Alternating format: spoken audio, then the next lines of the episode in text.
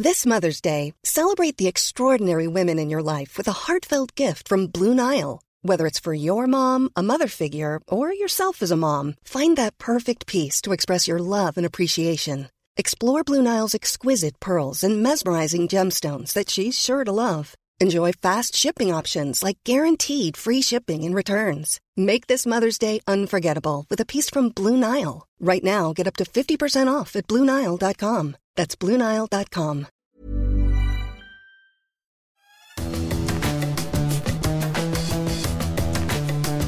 Salut les fous du volant Pas de Grand Prix le week-end dernier, mais on a tout de même plein de choses à vous dire dans votre podcast consacré à l'actualité de la Formule 1. On va notamment parler de la énième réorganisation chez McLaren avec un nouveau jeu de chaises musicales au sein de l'équipe de, de. T'étais bon, toi, Stéphane, euh, à la chaise musicale quand t'étais jeune? Non, j'ai joué une ou deux fois et franchement, faut un peu tricher pour gagner, donc c'était. J'y jouais pas dans cet esprit-là, donc euh, j'ai vite laissé tomber. Et on va commencer tout de suite avec euh, un bel entretien qu'on a enregistré avec Gwen Lagru. C'est un Français qui travaille chez Mercedes et son métier à lui, c'est de détecter les futurs pilotes de, de Formule 1. Esteban Ocon, George Russell, c'est lui qui les a repérés et qui les a donc accompagnés du, du karting jusqu'à leur poste de, titulaire en, Formule 1, euh, Stéphane. Ah, il a même sauvé leur carrière parce qu'à un moment donné, ce, ces deux talents se sont trouvés dans une impasse. Et c'est lui qui leur a fait confiance avec euh, Toto Wolf, parce qu'il travaille en coordination euh, avec Toto Wolf, et c'est lui qui doit alimenter euh, l'équipe Mercedes en jeunes talents. Donc ça a très très bien marché avec George Russell et Esteban Ocon, il ne faut pas l'oublier, est sous contrat Mercedes aussi même s'il est pour l'instant chez, chez, Alpine. Donc et il, va est... nous dire tout ça. Et George Russell, pour en revenir à lui, il est tellement convaincant qu'on a fini par se poser la question est-ce qu'il n'a pas finalement pris euh, l'ascendant ah la... chez Mercedes? La mini conclusion des deux premiers grands prix, on est en train de se dire mais est-ce qu'il n'a pas pris le lead chez euh, Mercedes? En tous les cas, euh, il est au niveau d'Hamilton, il n'a plus rien à lui envier. Et on a voulu en savoir un petit peu plus avec euh, ce, ce, découvreur de talent et quelqu'un aussi qui, qui, polie les diamants parce que vous allez voir que c'est pas juste euh, repérer quelqu'un sur une piste de karting en se disant ah celui-là il est bon. Il y a tout un environnement à créer et un accompagnement parce que euh, ces jeunes pilotes sont, sont pris euh, quand ils sont ados et il faut les amener, il faut en faire des pilotes, ah, presque des enfants hommes. même, hein. tout à fait, enfant. tout à fait. Et c'est un long cheminement. Et il y a plein de conditions à remplir et c'est ce que c'est très très bien faire Gwen Lagru.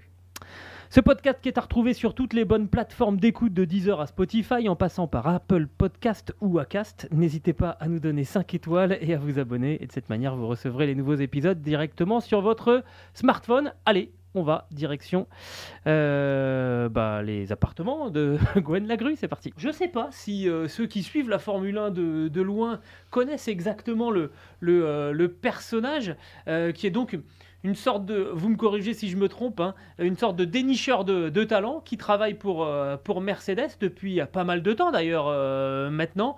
Enchanté de vous accueillir dans le grand club des, des, fous du volant. Bonjour Gwen. Avec Stéphane Vrignot, on a beaucoup de questions à, à vous poser.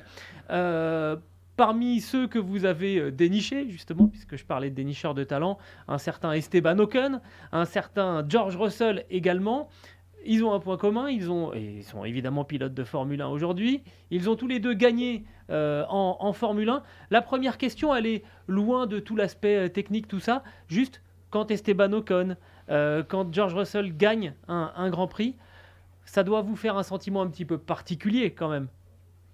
Oui, eh bien, ces deux garçons que je connais depuis qu'ils ont 11 ou 12 ans, donc on a développé un lien au travers des années qui est assez fort.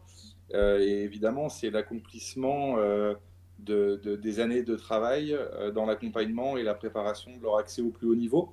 Mais ce n'est qu'une étape finalement dans l'évolution de leur carrière. J'espère et je leur souhaite qu'ils en gagnent beaucoup d'autres surtout. Mais évidemment, c'est toujours satisfaisant et c'est une émotion particulière, mais c'est simplement le, le, le, la mission accomplie et la raison pour laquelle on fait tout ça. Alors vous travaillez sous la responsabilité de, Toto Wolf, qui est le, euh, patron de Mercedes F1 et euh, le directeur général, si je ne me trompe pas, de euh, Mercedes Motorsport, donc qui chapeaute vraiment toutes les activités. Euh, et votre travail vraiment euh, commence en karting et ne s'arrête même pas en, Formule 1 parce que une fois la détection faite, votre mission, c'est créer un environnement de travail, de confiance autour du pilote. Et ça va assez loin parce que c'est s'assurer qu'il y a un bon choix au niveau des équipes et puis après des techniciens qui sont autour du pilote. Comment est-ce que tout ça, ça s'organise une fois que on a vu euh, un talent sur, sur, la piste, on dit celui-là, je vais essayer de développer euh, euh, son talent et de l'amener au plus haut niveau?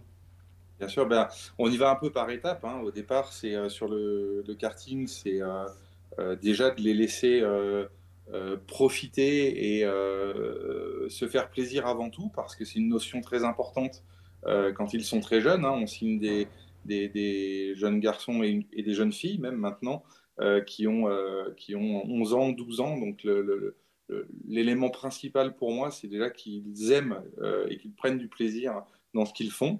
et puis après, mon rôle, ça va être d'essayer de les placer dans les meilleures équipes possibles ou la meilleure équipe possible en karting, afin de, pouvoir commencer à travailler sur la notion de performance, sur ajouter à chaque fois des éléments, que ce soit des préparateurs physiques. on va commencer à développer des, notions, je dirais, à dose homéopathique euh, quand c'est en karting. Et puis plus on va avancer euh, dans les étapes des catégories juniors, et puis plus on va rajouter d'éléments euh, importants jusqu'à les préparer à leur première visite, on va dire, à l'usine des fins, leur premier test simulateur, la première expérience en Formule 1, comme on l'a vécu avec Fred Vesti, par exemple, l'année dernière, qui est en F2 cette année et qui a fait son premier rookie test à Abu Dhabi en fin d'année. Donc voilà, c'est rajouter en fait une strate à chaque étape euh, de leur carrière pour essayer de les amener le plus préparé possible et le plus complet possible euh, lorsqu'ils vont atteindre euh, le plus haut niveau. Moi, je, me pose une question en fait. quand vous êtes au bord d'un circuit de karting, c'est quoi le petit truc que vous recherchez? C'est quoi la chose qui vous fait dire Ah, là, et il faut que j'aille voir ce, pilote ou cette pilote? Alors, je ne le juge jamais sur une seule course parce que le karting est assez euh, euh, spécifique. Euh, il y a plusieurs. c'est la première étape du, sport automobile, le premier étage de la pyramide, je dirais. Mais paradoxalement, c'est quasiment aussi complexe que pourrait l'être la Formule 1 parce que vous avez plein de constructeurs différents, plein de châssis, de marques de châssis différents, de moteurs différents, etc. etc. Donc il faut une certaine expérience pour bien être capable de lire euh, ce qui s'y passe vraiment. Un pilote moyen qui est dans la super équipe du moment peut faire des résultats qui sont au-delà finalement de son réel niveau. Donc je regarde jamais forcément celui qui gagne tout le temps, mais je vais regarder celui qui est super consistant, celui qui va euh, le mieux aborder euh, les épreuves, celui qui va être, quelles que soient les conditions, toujours aux avant-postes, qui va avoir une lecture de course en défense, en attaque, etc., qui est importante. Et puis surtout, je suis très attaché à la personnalité. Euh, et ça, très tôt, euh, je trouve qu'un jeune champion, vous arrivez à lire euh, assez tôt qu'il a un truc à part. Et ça a été vrai avec Esteban, ça a été vrai avec Russell, Georges, ça a été vrai avec Andrea Kimi Antonelli, qui est un jeune qu'on a dans la filière aujourd'hui. voilà, c'est des garçons, Luna Fluxa, qui est notre jeune, notre jeune fille, ils ont tous un caractère, quelque chose d'assez unique finalement. L'entourage autour d'un jeune pilote, j'imagine que vous y prêtez attention. Est-ce que ça peut être déterminant ou pas? Après, on va parler de Formule 1 un peu plus, euh, un peu plus précisément, mais, je trouve que c'est un sujet passionnant, et notamment l'entourage. On sait que parfois, ça peut, ça peut poser souci. Oui, bien sûr. C'est, bah, je dirais, c'est comme, pour, tout, pour tout individu. Hein. Euh, ils viennent tous d'horizons différents, de milieux différents, de cultures différentes, de d'environnement de, familial différent. Donc vous avez euh, euh, à devoir gérer un certain nombre de facteurs, surtout quand ils sont très jeunes, hein. ils vont encore à l'école.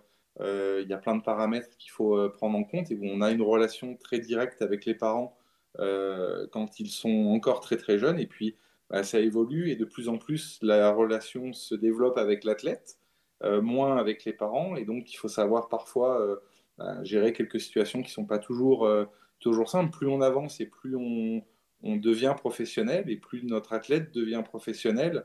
Et euh, ben, il faut avoir des parents qui arrivent à rester euh, à leur place de papa et maman, qui est très important, évidemment.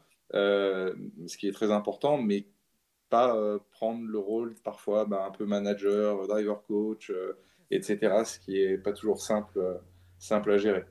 La F1 vous doit beaucoup, hein, à vous et à Toto Wolf. Je crois que c'est courant 2014.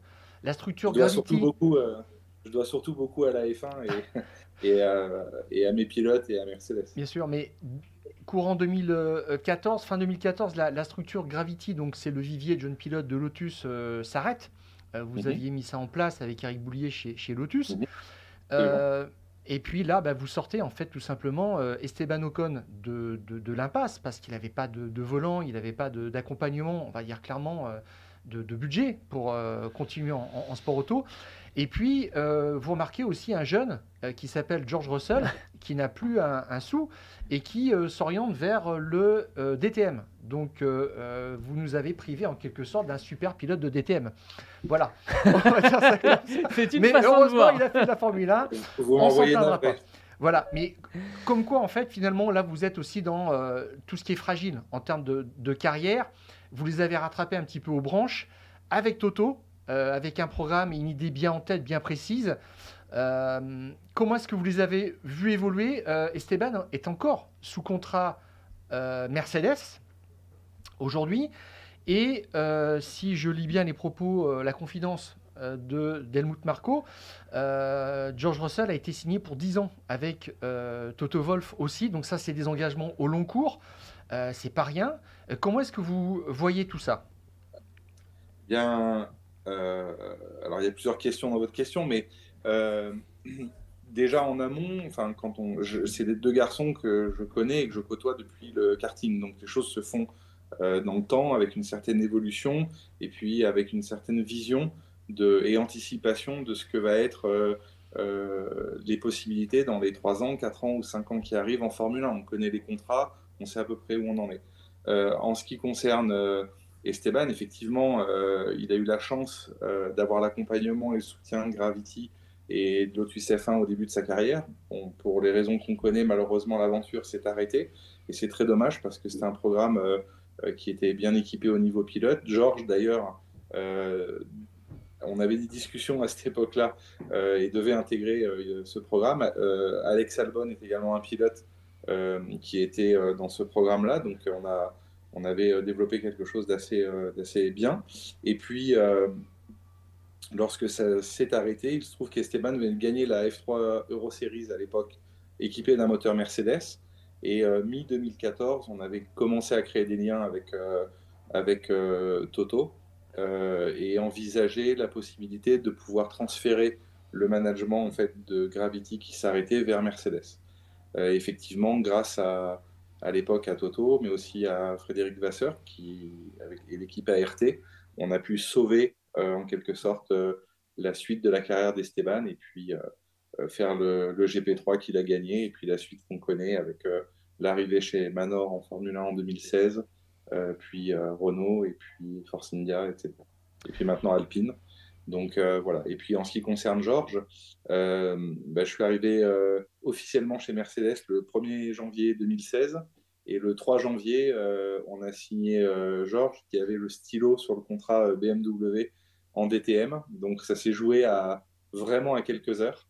Et il aurait pu effectivement avoir une toute autre, euh, toute autre euh, carrière. Mais euh, voilà, on a pu construire la suite de sa carrière en monoplace et son accession à la Formule 1 également. On, peut peut-être faire avec Stéphane, si vous voulez bien, un, petit focus justement sur, sur George Russell, parce que euh, après sa période, on va dire, d'apprentissage chez, chez, Williams, il est arrivé chez, chez, Mercedes à un moment un petit peu compliqué euh, l'année passée, et on a le sentiment qu'il... Même à Sakir, euh, fin 2020. Oui. Et en remplacement. Oui, c'est vrai, j'avais oublié. En remplacement. fait beaucoup de bruit. De Lewis Hamilton. J'ai l'impression en fait qu'il qu'il résiste peut-être même mieux que Lewis Hamilton à, cette, à cette, période difficile pour, euh, pour Mercedes. Est-ce que c'est quelque chose que, qui vous surprend et comment vous expliquez sa faculté à, tenir le choc comme ça? Il est toujours souriant, on a l'impression que ça glisse sur lui euh, ces, ces, moments difficiles. Ouais, alors je ne m'aventurerai pas dans une comparaison quelconque euh, entre Lewis qui est quand même multiple champion du monde et George qui en est à un stade quand même de début de carrière.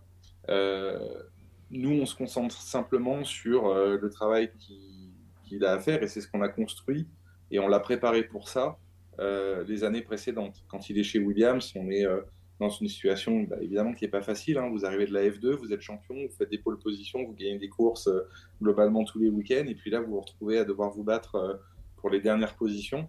Euh, même si vous êtes en Formule 1, pour un athlète de haut niveau et un performeur, il faut réussir à gérer en fait ces situations-là et à délivrer un travail qui est, même si vous êtes 19e sur la grille, vous devez délivrer 100% de votre travail personnel. Et donc, on l'a préparé, toute cette euh, évolution, on l'a préparé euh, au travers de ces années chez Williams. Évidemment, euh, on est un peu moins performant en ce moment côté Mercedes.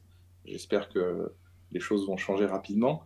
mais malgré tout, ben, Georges, comme Lewis, hein, il représente le travail de 2000 personnes chez Mercedes et on se doit impérativement de donner son maximum en permanence. Je peut comprendre que c'est probablement plus simple comme situation à gérer pour Georges euh, que pour Lewis, euh, dans la mesure où euh, ben, ils ne sont pas au même stade de leur carrière et à la même avancée de leur carrière. Lewis, il souhaite aller chercher son huitième titre.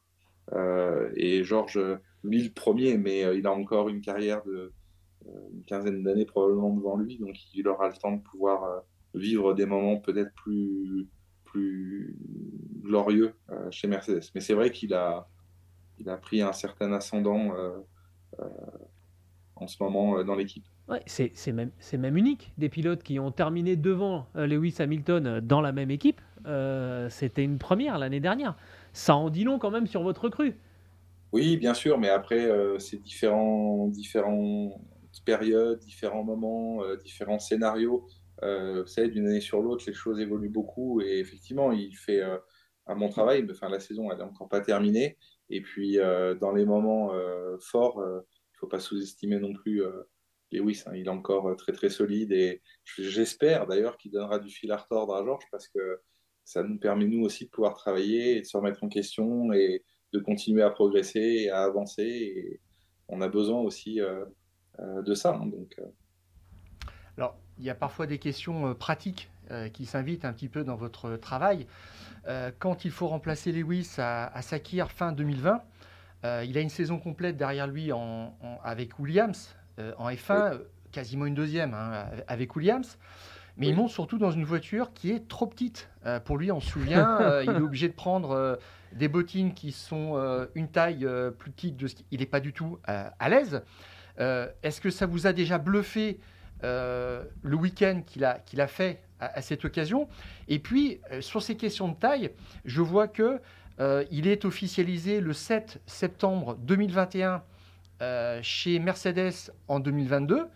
Et votre question, toute simple, peut-être, c'est Allô Toto, mais est-ce que les gars ont prévu de faire un cockpit assez grand pour lui? Ou est-ce que ça, c'était déjà un petit peu prévu? Est-ce qu'ils avaient un petit peu anticipé?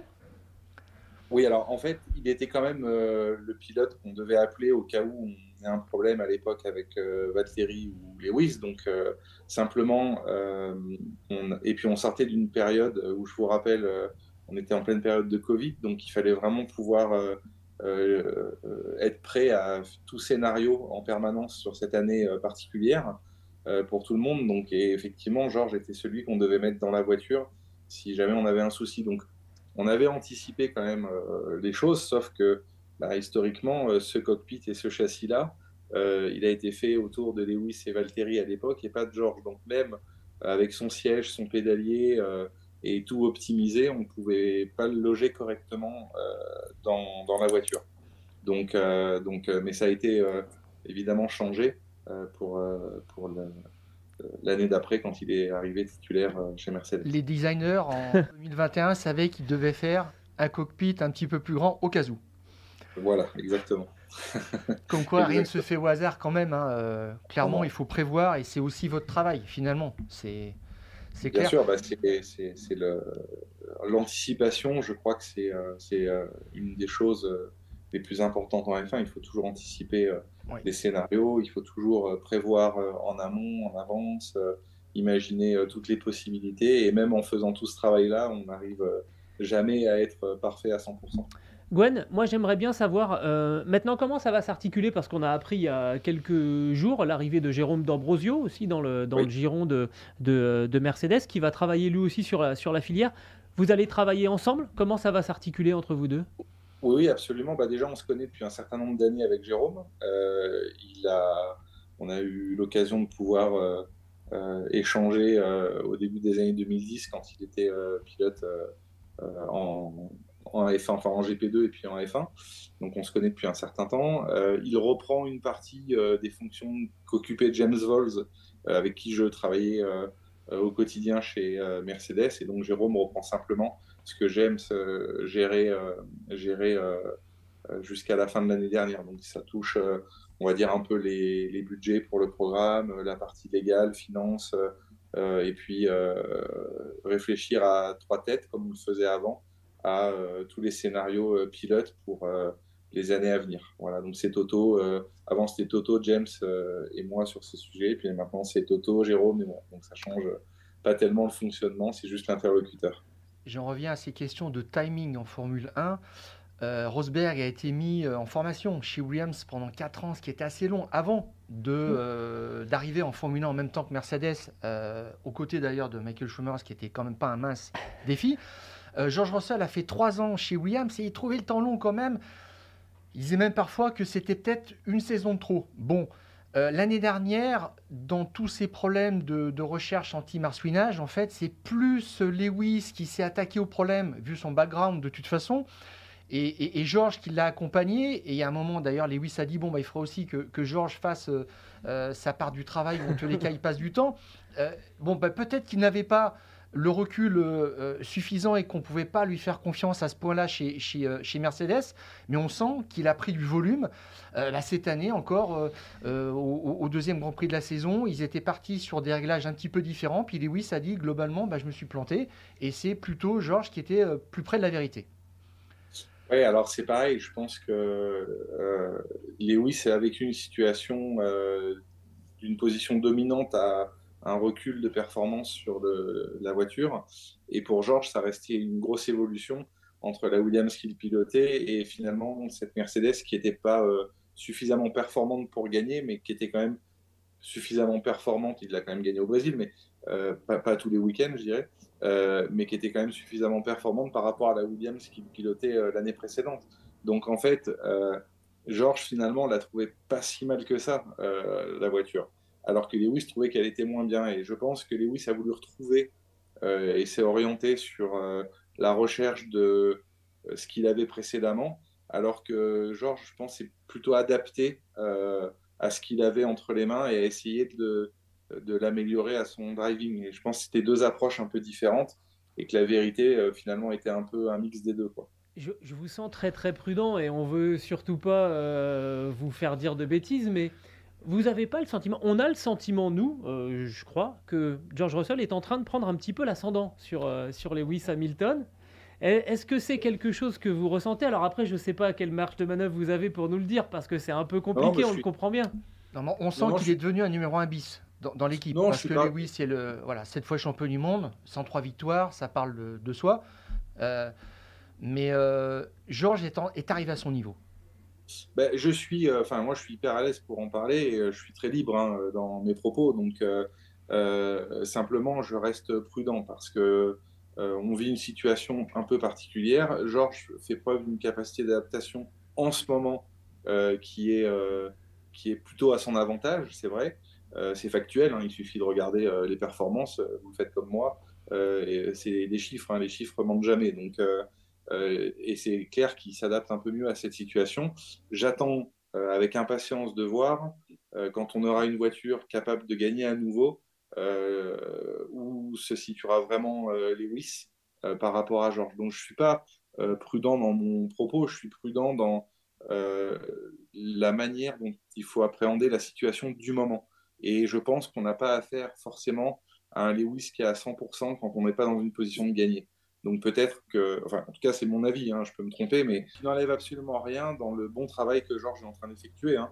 Euh, c'est clair qu'il fait un, super boulot, euh, mais bon, est-ce qu'on a aussi vraiment euh, le Lewis 100% avec l'approche et l'état d'esprit qu'il a quand il sait qu'il peut gagner tous les week-ends, je suis pas certain.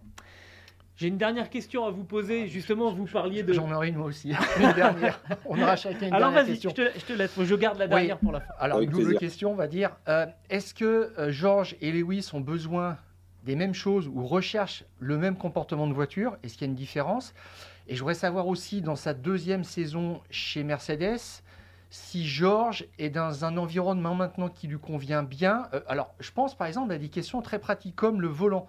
Lewis a dit qu'il avait un volant chez McLaren, qu'il avait euh, trouvé quelque chose qui maintenant euh, est sur tous les volants de, Formule 1.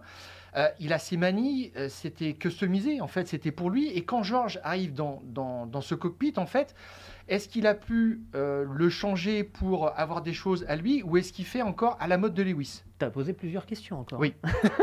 je Alors, bon, déjà, moi, la partie technique, c'est pas mon rôle. Donc, je vais, je vais pas rentrer trop en détail là-dedans, mais l'équipe euh, fait en sorte euh, pour chacun des pilotes de répondre à leurs demandes euh, précises. Donc Lewis, s'il a besoin d'un volant spécifique, il a son volant spécifique et Georges est traité exactement de la même manière. L'équipe fait tout pour que le niveau de performance délivré par les deux pilotes soit maximal.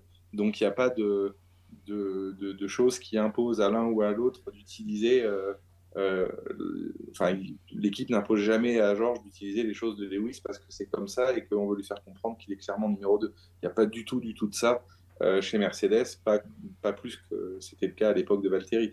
Donc euh, non, il n'y a, pas de, je dirais, d'éléments techniques en tout cas qu'on impose à Georges.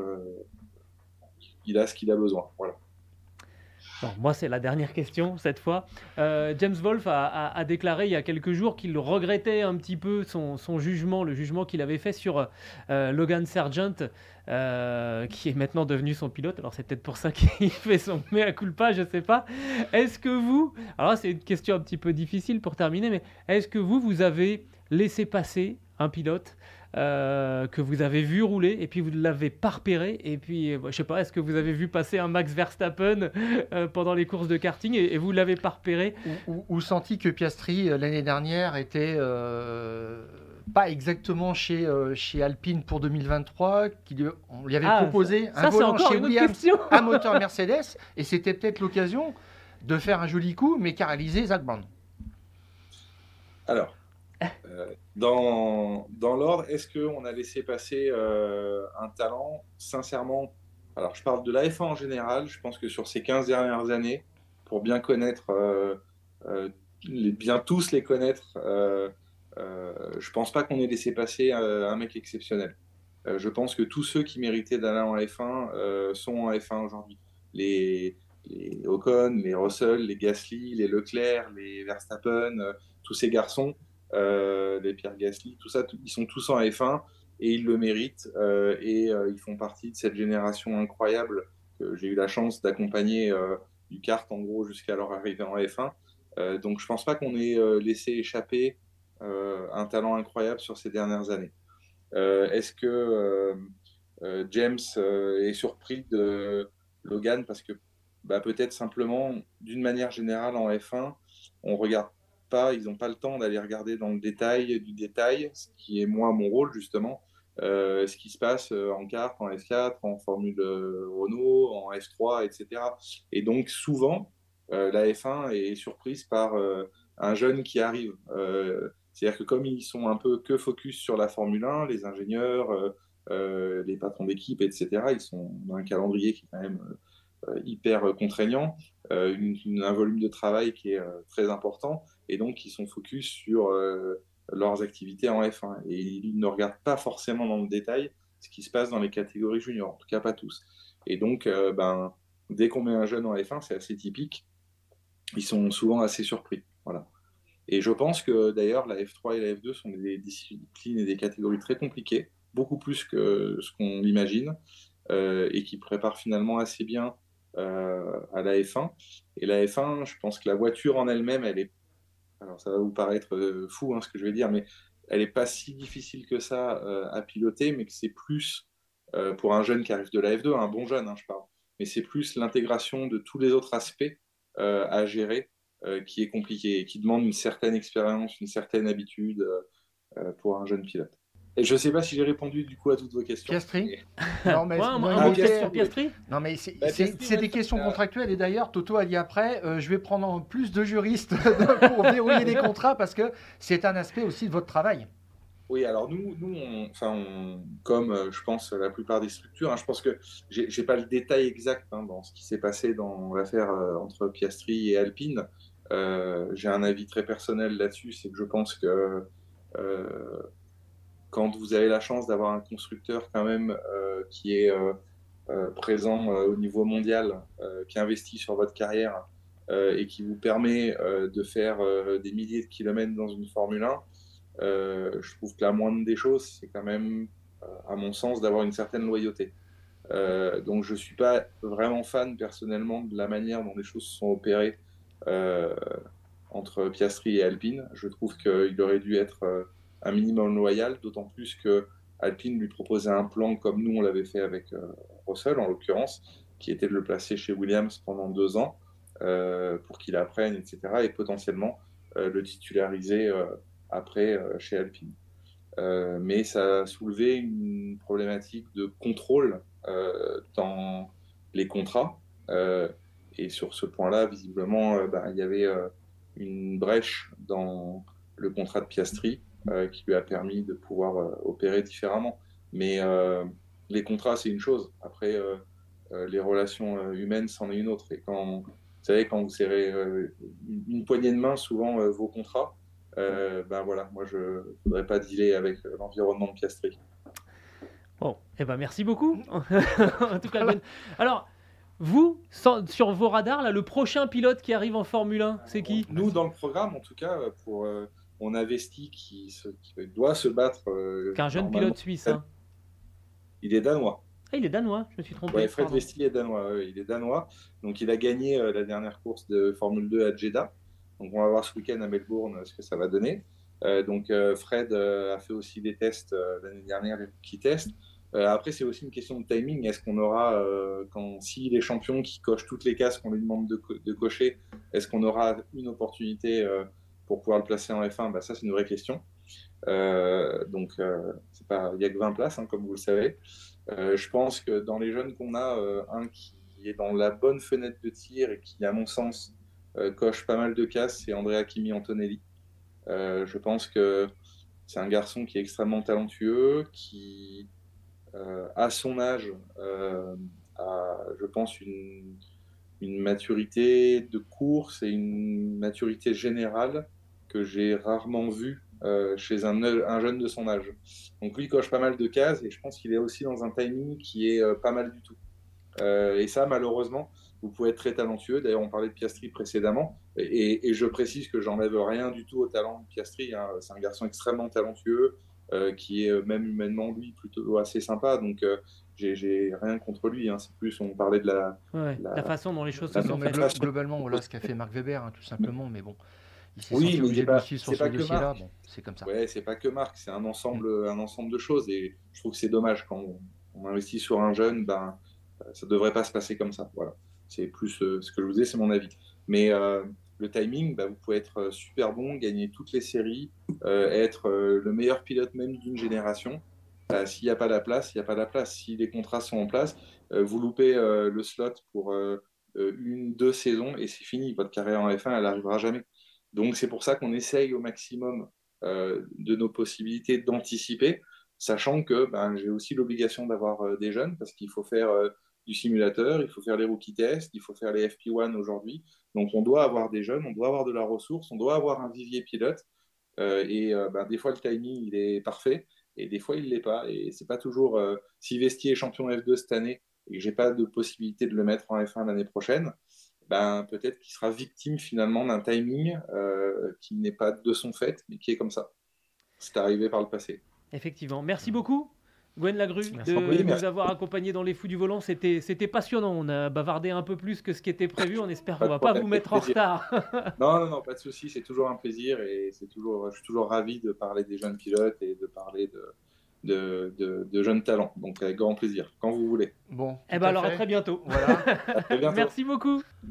Et maintenant, Stéphane, on, va parler de, McLaren avec euh, la théorie du euh, changement permanent euh, chez les hommes de, Zach Brown. Alors, il y a quelques semaines, on avait appris le départ de Andreas Seidel, hein, qui a donc mis fin les... décembre. Voilà. courant décembre. Qui a mis les voiles direction Sauber, qui va devenir Audi en, en Formule 1. On avait appris aussi que Andrea Stella euh, devenait donc team principal euh, de, chez, euh, de chez McLaren, donc il prenait la place de, de, de l'Allemand. Et en début de semaine, l'équipe de Zach s'est séparée de son directeur technique exécutif, James Kay. Et en fait, on a expliqué du côté de l'équipe de, de Walking qu'on change vraiment de, de mode de, de fonctionnement, c'est ça Parce qu'ils ne peuvent pas faire autrement. Surtout, James Kay était directeur technique exécutif. C'est ça. Et euh, pour euh, garder euh, ce poste, je dirais, il lui faudrait un remplaçant dans l'immédiat, ce qui n'est pas le cas. c'est le Français David Sanchez qui va prendre ce poste au 1er janvier mais 2024. On va y revenir. Donc ils ont dit, on a trouvé que c'était mieux de faire une réorganisation et de créer comment est-ce qu'ils disent, une équipe technique euh, exécutive. C'est ça. Donc en gros, euh, il y a Andrea Stella qui est au-dessus et avec euh, en, dessous de, en dessous de lui trois responsables qui vont lui, lui répondre, hein, comme, on, comme on dit dans les, dans les grosses boîtes. Alors directeur, parce que la semaine dernière, tu te souviens que j'avais dit que tout le monde est directeur en Formule 1. Eh bien là, c'est encore la preuve. Chez McLaren, il...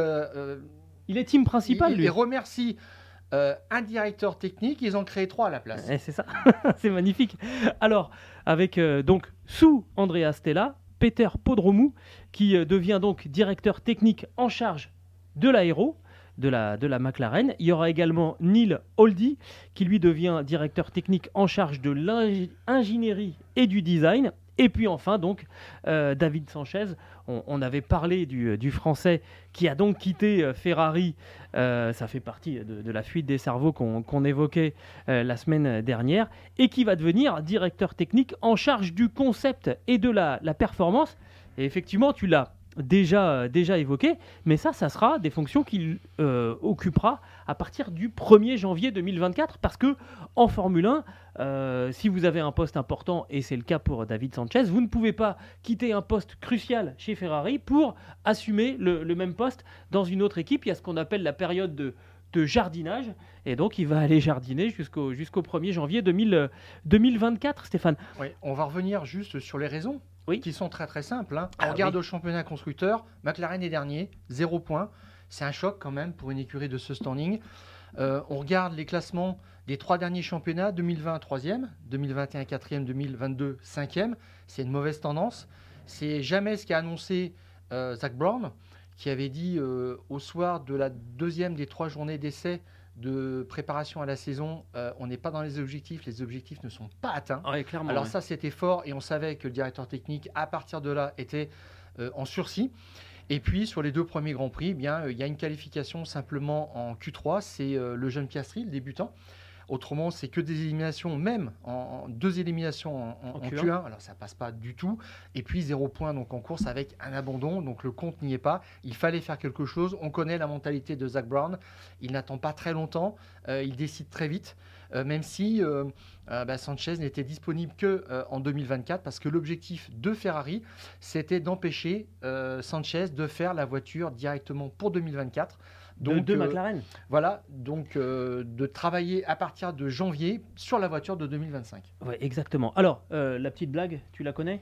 Allez, vas-y. Pour Daniel Ricciardo? Non. Et il a marqué autant de points que les deux pilotes McLaren réunis cette saison. Ah oui, je crois que j'avais vu, j'avais vu ça effectivement sur, sur Twitter. Des gens se sont amusés. J'espère que ça va pas quand même durer parce que McLaren, c'est une grande équipe. clairement, qui mérite mieux que ça. C'est un petit peu de circonstances. Tu, tu notais le départ d'Andrea Zeidel pour moi, c'est une perte sèche parce qu'il n'a pas été remplacé en fait. Euh, ils ont fait monter d'un cran Andrea Stella et c'est peut-être un petit peu aussi ce qui est dangereux dans des équipes. C'est tu nommes euh, euh, le numéro 2 et tu, le nommes numéro 1. Et puis si cette personne-là s'en va aussi, tu, c'est le troisième qui se revient. Bon, ça me fait penser un petit peu à, la période Lotus qui, où tout s'éparpillait. Bon, mais, en fait, ça, ressemble à une équipe qui se perd un petit peu, qui n'a plus vraiment de, projet. Et en fait, je, en t'écoutant, je me demande si euh, c'est euh, si, si c'est pas le, départ de Andreas Seidel qui n'a pas provoqué finalement ce qu'on est en train de, vivre parce que euh, le poste qu'occupait l'Allemand c'était vraiment euh, central et c'était sur lui qu'était basée euh, la suite des, des, événements et de la montée en puissance de, chez McLaren. Le fait qu'il soit parti pour rejoindre le projet Audi qui va arriver en, Formule 1 en 2026. Et je me demande si c'est pas ça qui provoque derrière euh, une sorte de, défriquement de, toute la structure euh, technique de chez, de chez McLaren. Euh, pour moi, c'est un directeur technique qui n'a pas obtenu les résultats attendus. Zeidel ou, ou, James, Kay? Qui est arrivé de chez Toros en fait courant en 2019. Donc c'est lui qui a fait la voiture à partir de 2020 et trois voitures que les pilotes ont trouvé globalement très pointues, difficiles à exploiter. Euh, pour Richardo, ça a été un accident industriel. clairement. Euh, il venait avec une bonne réputation. Euh, il s'y est perdu complètement. Norris aussi a dit l'année dernière qu'il devait changer son style de pilotage. Cette année, il s'en sort encore moins. C'est, ça devient une cata. Alors, après, Piastri, il lui arrive, donc il n'a pas d'avis spécialement sur, sur la question. Mais je dirais que James Key, qui n'avait pas une énorme réputation d'avoir fait des voitures euh, fantastiques. Là, on l'attendait vraiment avec les moyens chez McLaren. Euh, bon, les résultats sont pas au rendez-vous. Et ce qui est un petit peu inquiétant, c'est que maintenant, moi, je ne sais pas ce que, euh, comment cette écurie va être guidée techniquement pour faire le développement cette année et pour faire la voiture de l'an prochain. C'est Peter Podromou qui va, qui va la faire, assisté de Neil Holdey, pardon, qui est donc ingénieur et design, ça veut dire chef designer globalement. Euh, Podromou, c'est pas un inconnu, hein, loin de là. Il a travaillé avec Newey chez, chez McLaren euh, pendant les belles années. Il l'a suivi chez Red Bull aussi à partir de, 2006, donc c'est une bonne pioche, forcément. Mais là encore, euh, Podromou, euh, il était mis en cause sur le rendement aérodynamique de la voiture. On l'a vu à Jeddah avec un DRS. les pilotes McLaren n'étaient pas capables de suivre la Williams de Sargent. Donc c'est assez inquiétant. Peu d'appui, beaucoup trop de traînées. Euh, il y a un énorme travail à faire, il y a un, chantier absolument colossal. Et euh, je dirais qu'on en verra peut-être les résultats à partir de 2025, mais même sur cette année charnière 2025, qui ce qui va ouvrir la suite, il y a encore de l'incertitude sur le moteur. Oui, mais là, euh, on, parle. alors oui, il y a le choix du, du motoriste, mais là, tu prononces le mot 2025, mais on, est, euh, on a ah fait ben, deux grands prix en 2023. Qu'est-ce qui va se passer pour la suite de la saison 2023 Qu'est-ce qui va se passer pour 2024 enfin, Là, on a le sentiment que on saute dans un trou noir pour deux ans pour, pour McLaren. On n'est pas en train de parler euh, d'une petite équipe. C'est une galaxie, McLaren, dans ah le monde des sports mécaniques. Surtout qu'il y aura des répercussions. Je regarde le classement, donc McLaren dernier. Euh, les, les, trois grands, avec maintenant Aston Martin qui s'est invité dans un quatuor donc ça, ça va pas trop bouger. Et puis Alpine qui est derrière, qui euh, est pour l'instant installé à la cinquième place. La meilleure place que pourra avoir McLaren a priori, c'est la sixième. Donc ça, ça veut dire qu'on sait déjà un petit peu que Alpine est a priori débarrassé d'un concurrent parce que euh, il y a trop de choses qui sont en chantier, mais il y a un ou alors, ou alors il y en a un qui est passé devant euh, en parlant d'Aston Martin. Il y a un outil très intéressant qui, va arriver en, juin, c'est une nouvelle soufflerie puisque McLaren se sert de la soufflerie ex-Toyota à Cologne en hmm. ce moment. Donc ça fait un peu penser à l'écurie Aston Martin de l'année dernière ce qu'on en disait, c'est beaucoup de choses qui sont à mettre en place. Une nouvelle équipe, oui, mais une nouvelle équipe qui va être opérationnelle vraiment l'an prochain. Donc là, euh, je dirais que ça part un petit peu dans tous les sens. Et surtout, euh, regarde bien ce qui se passe aussi chez McLaren du point de vue euh, enfin, j'ai l'impression qu'on se disperse. Ils sont engagés dans, beaucoup de programmes différents. C'était e, Formule E. C'était un des points que je voulais, je voulais évoquer. Tout à fait. Et l'année dernière, euh, il y a eu euh, l'imbroglio Piastri. ils avaient vu juste parce qu'ils ont ferré un, jeune pilote formé. dont la formation a été payée par une autre équipe, donc on parle de Piastri et d'Alpine, mais il y a eu aussi l'épisode Alex Palou, euh, euh, qui, a été annoncé partant de chez euh, Chip Ganassi et puis qui est finalement est resté et qui a signé avec McLaren en IndyCar, mais pour, l'après. Donc, euh, c'est pas, ça baigne pas dans la sérénité et ça part un peu dans tous les sens. On a, on a le sentiment un petit peu que, que Zach Brown aime bien faire des coups. Or, on a bien compris depuis, depuis longtemps hein, que en Formule 1, c'est quand même des tendances lourdes. On ne gère pas au jour le jour. En tout cas, on ne gère pas au jour le jour. On en parlait euh, notamment à propos de Fred Vasseur. Hein. Il y a toujours cette gestion, quand on est dans les grosses équipes de la Formule 1, cette gestion du, très court terme, euh, le prochain Grand Prix, et puis du, euh, long terme, ce que va donner la voiture l'année prochaine, dans deux ans, dans trois ans. Alors là, on, nous parle d'un projet effectivement euh, avec l'arrivée de David Sanchez à partir de 2024 qui devrait concerner la monoplace de 2025. Alors lui il sera euh, a priori directeur technique euh, en, charge avec Podromou qui, qui sera vraiment affecté à l'aérodynamique alors que là il va, il va suivre le développement de la voiture 2023 et la continuité de la voiture 2024.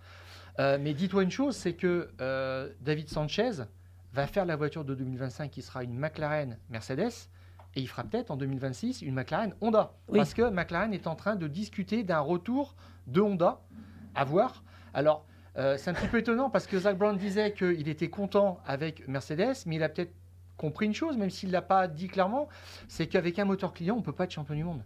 Aucune écurie dans l'histoire de la Formule 1 n'a été champion du monde avec un moteur client. Si aujourd'hui tu peux récupérer un Honda d'usine, bah, disons que c'est bonne pioche, mais là, ça nous repousse à 3 ans. Non, mais c'est ça qui est fou. C'est ça qui est fou. Là, sur, sur l'échelle de temps de, la Formule 1, on n'y est plus du tout.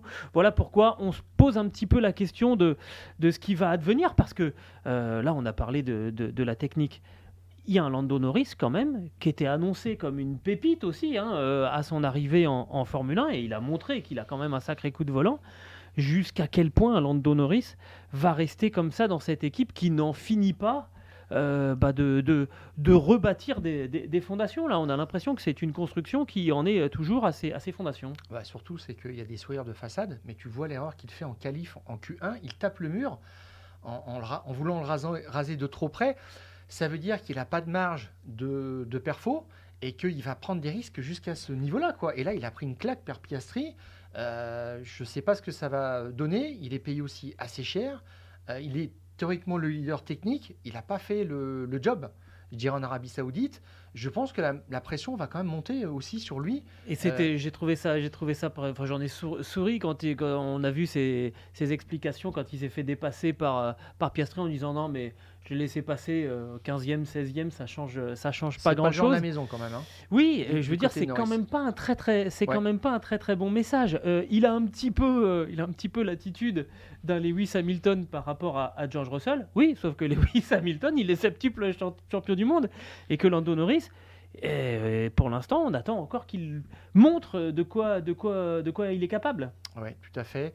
Euh, c'est le pilier quand même de l'équipe. Il est contracté jusqu'à fin 2025, donc euh, il est bien payé, donc il va rester dans cette équipe. Mais euh, là, il est parti en fait pour essuyer les plâtres et ça donne le sentiment un peu d'un Button, aussi en début de carrière, très prometteur.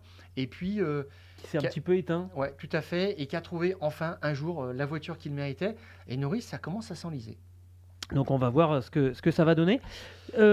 Et puis, alors, quand je te parlais même, tu vois, je, je lis mes notes parce que j'allais l'oublier, mais cette côté un petit peu dispersion de McLaren, McLaren aussi serait le support technique de la future euh, équipe Andretti qui euh, aspire à arriver en 2026.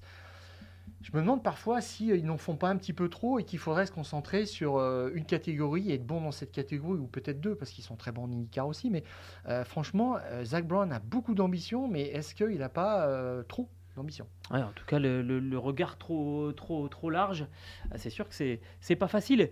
Et ceux qui arrivent à faire ce genre de, choses ont quand même des structures qui me paraissent plus, plus lourdes que, McLaren, qui a connu quand même il y a quelques années des grosses, grosses, grosses difficultés euh, financières.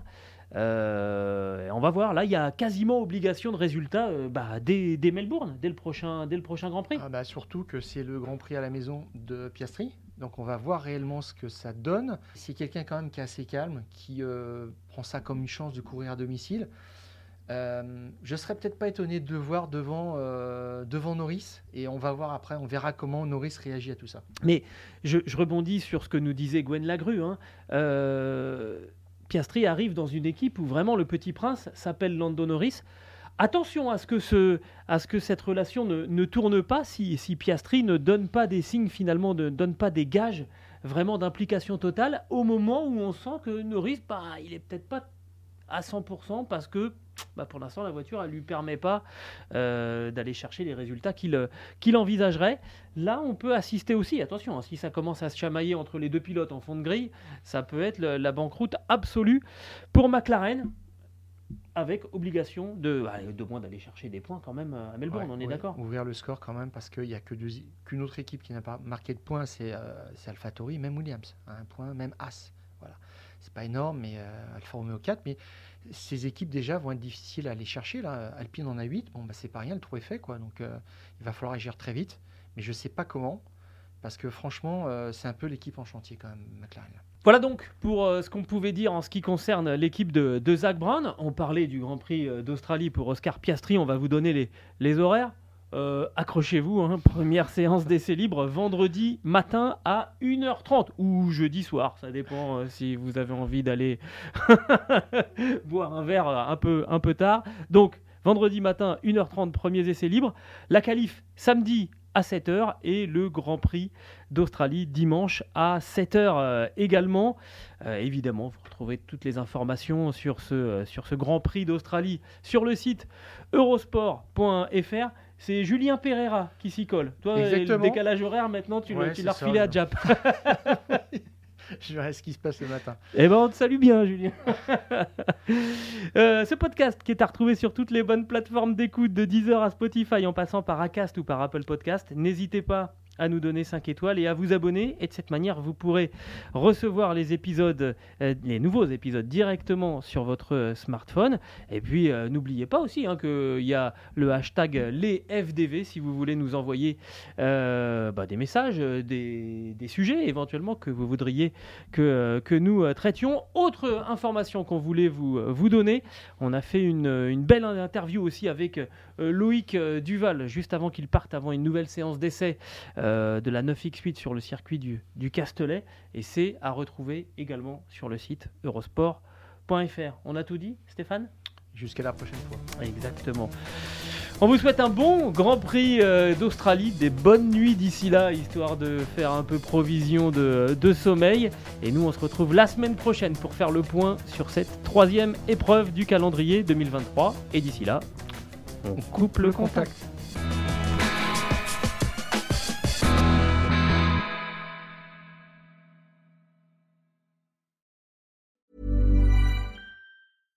Selling a little or a lot? Shopify helps you do your thing however you cha-ching. Shopify is the global commerce platform that helps you sell at every stage of your business. From the launch your online shop stage to the first real life store stage, all the way to the did we just hit a million orders stage. Shopify is there to help you grow. Shopify helps you turn browsers into buyers with the internet's best converting checkout. 36% better on average compared to other leading commerce platforms because businesses that grow grow with Shopify. Get a $1 per month trial period at shopify.com/work. shopify.com/work.